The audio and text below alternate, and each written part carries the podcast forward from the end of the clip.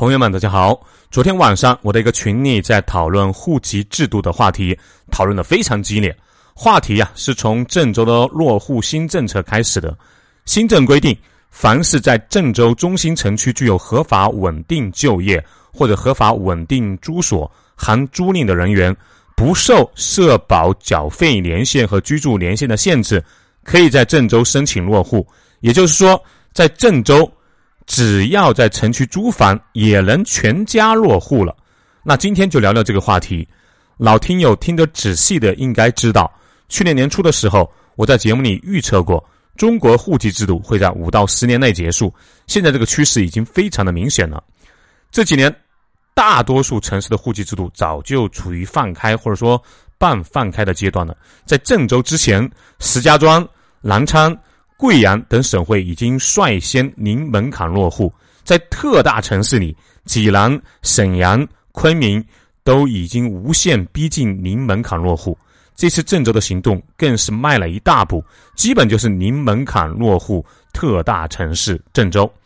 现在国内唯一还有一定难度的就是两个城市，北京和上海。而且就算是这两个城市，也在逐步的放开之中。尤其是上海，放开的幅度很大。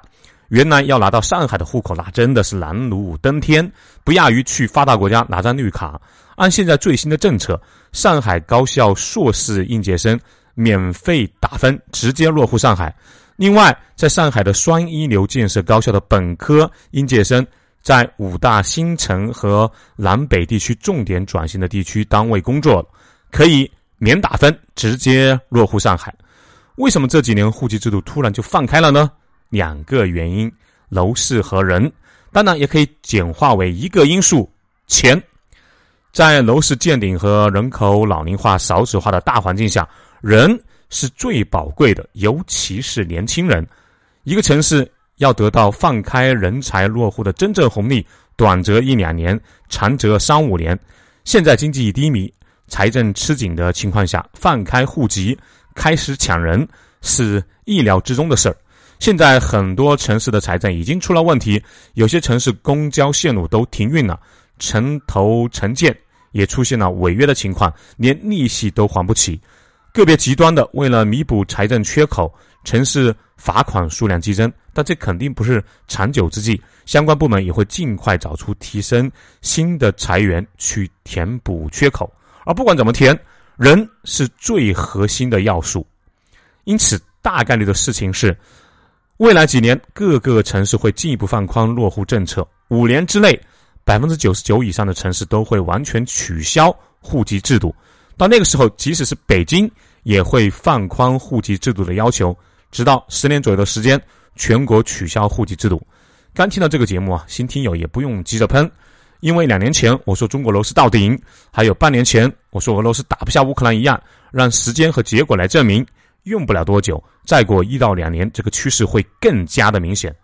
这次让人比较唏嘘的是，我们喊租售同权已经喊了十几年了，这次居然在特大城市郑州首先实现了同权，而且是户籍制度的同权，说明什么呢？嘴巴真的不那么重要，你就算喊得震天响。也没有利益的推动力大。之前经济好的时候，楼市大卖的时候，想要成为我这个城市的正式居民，那是要交进城税的。一般的城市都是把房屋和城市公共权益深度绑定，让房屋和户籍、教育、医疗等公共权益绑定。其内在的逻辑是，房屋里面的土地出让金，实质是一种进城税。你只有缴纳了进城税，才能享受这个城市的公共配套，因为这个城市的公共配套是靠大家的进城税修建的。你不缴纳进城税而享受公共配套，是对其他缴纳了进城税的人一种不公平。但这些年啊，进城税，也就是土地出让中的楼面价、房价的重要组成部分，越收越高，已经高到了现在年轻人垫着脚都交不齐的程度。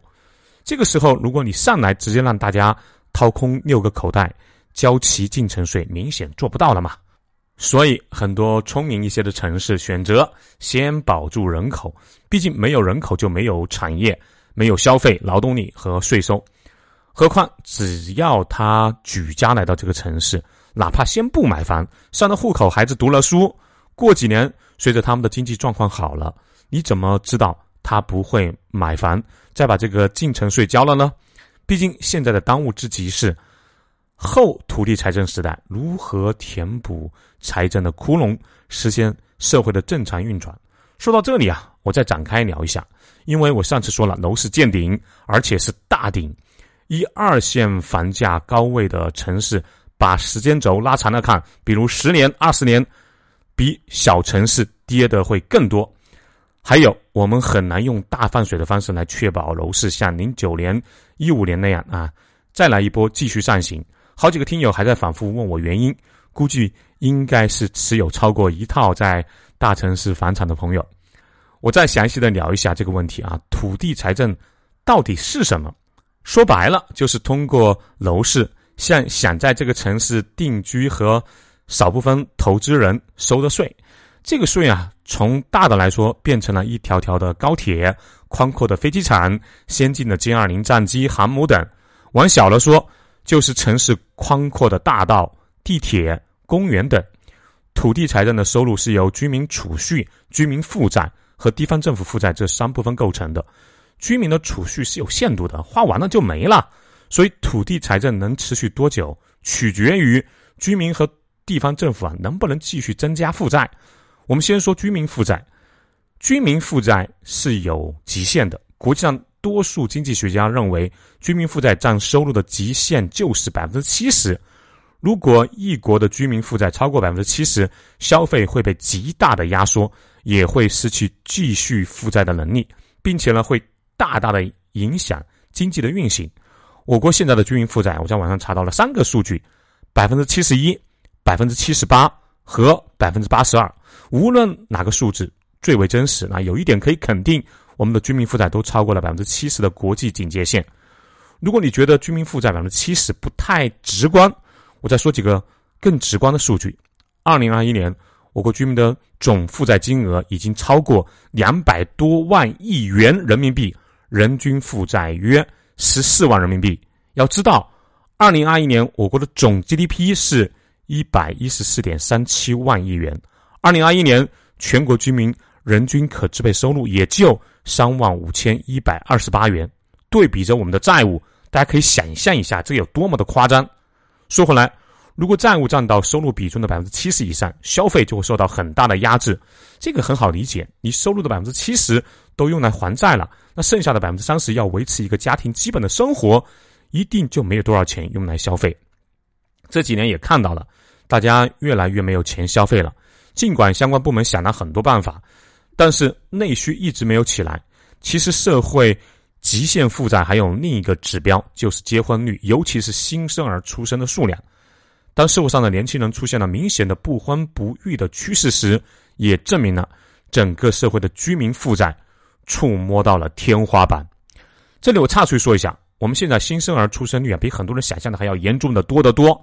二零一五年，中国的出生人口数是一千六百万，二零二一年是一千万，表面上是低了百分之三十五左右，但其实这中间我们有了一个新的政策，我们放开了二胎，二零二一年实际。出生人口里面，一胎只有四百五十万啊，二胎是五百五十万。也就是说，五年的时间里，一胎生育率其实是从一千六百万降低到了四百五十万，下降了百分之七十。而一胎才是真正的刚需买房者，人生二胎、三胎的绝大部分都是早就已经结了婚、买了房，资金相对宽裕的人群。也就是说，真正的潜在刚需买房者实际上下滑了。百分之七十以上。OK，说回来啊，居民负债到头了，那政府负债呢？能不能再想想办法？现在也很难了呀。这要从根源说起。工业资本时代的经济危机是生产大于消费的不平衡积累到了一定程度，发生经济危机。而现在除了工业时代的经济危机，也就是生产大于消费之外，金融资本时代的危机更多的是权贵阶层加上资本阶层，或者简单就说。是上层社会拥有了越来越高的资产价格，和普通工人背负越来越高的债务之间的不平衡。上层社会的资产就是很多打工人的负债。你想一想啊，徐老板那些楼卖给了谁了？他的那些财富是不是好多人的负债？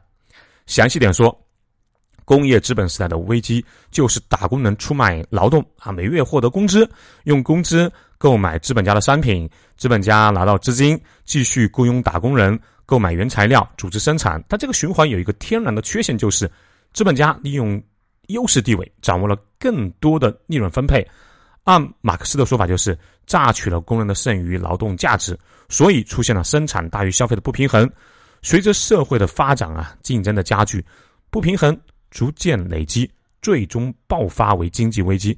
经济危机的解除，除了啊原地引爆，那经历几年乃至十几年的萧条，慢慢出清过剩的产能，也可以靠占领更。大的殖民地去转嫁危机，或者呢通过战争来消灭过剩的产能，重启经济循环。因此，大家可以看到，解决经济危机其实就是解决过剩的产能。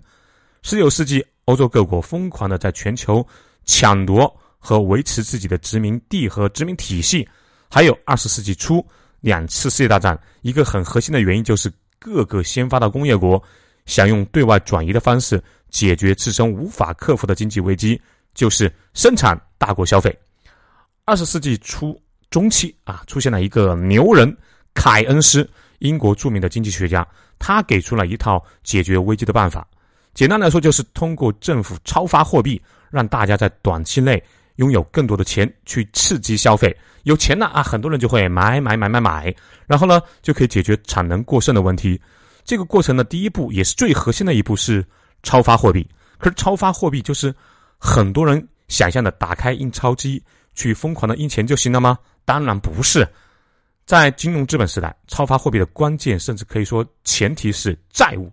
债务的本质是信用，是债务或者说信用创造了新的货币。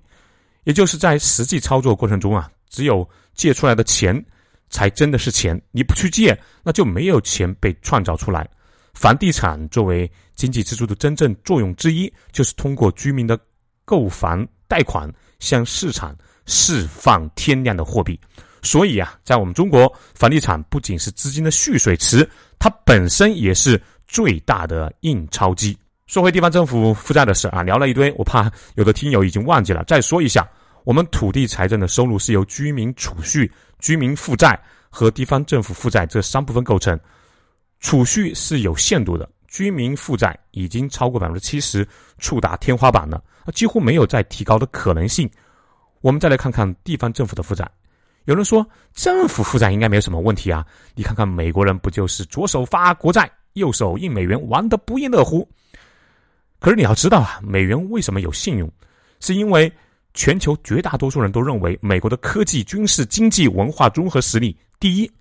还有美国国债稳定的收益作为压仓资产，说的更直白一点，就是因为美元是全球公认的世界货币。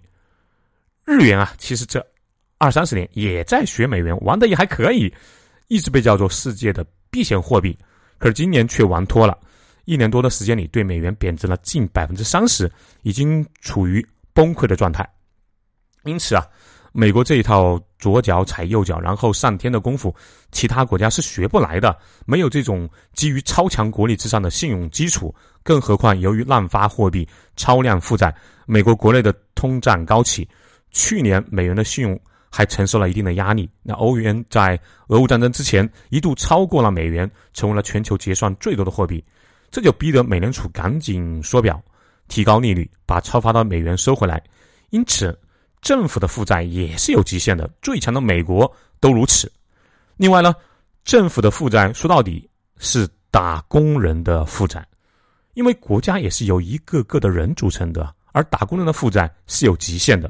随着债务的压力超过了人们的承受极限，打工人也会慢慢意识到，随着负债的增加，压力大增，生活水平下降，没有办法啊，他们只能通过压制消费欲望的方式减少负债。那这样一来，整个国家负债也就没有办法持续增长了，进而土地财政没有办法继续了。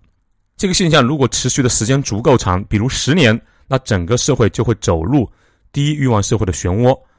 那个时候，少负债、少消费、低欲望会变成一种社会习惯，而这对经济的发展是极其不利的。现在各地抢人放开落户门槛，说到底是遇到了财政问题。有的经济好些的城市是在提前对冲财政风险。我个人估计啊，在新的大增量行业没有找到之前，还是需要房地产税去顶很长一阵的。如果一旦征收房产税，目前财政问题会得到很大程度的缓解。但是，房产税真正的阻力在于体制内。这么多年啊，买房数量最多的群体就是体制人员，他们工作相对稳定，福利待遇比较好，买房子是很多人、很多家庭第一，甚至是唯一财富投资选择。某些体制内四十到五十岁左右的普通职工，他们工作的时候房价不高，也享受到了房地产高速发展的红利，有两三套房子很正常，多一点的甚至上了四五套啊，更多的咱也不知道，咱也不敢说，但这些人。是这个城市的管理者，触动利益会比触动灵魂还要难。因此啊，可以判断的是，像现在这样啊，各地竞相放开户籍制度是大势所趋，抢人是中短期内各地改善财政的一个重要因素。同志们啊，握好手里的现金，各大城市随我们挑的时代很快就会到来。对了啊，不出意外。本周我的新节目会陆续在各个平台播出，欢迎加我的微信号幺三五二二九七八五四五，以便第一时间听到节目。另外，欢迎大家关注苏胖带你看世界节目，打 call 留言和转发节目，下期见哦。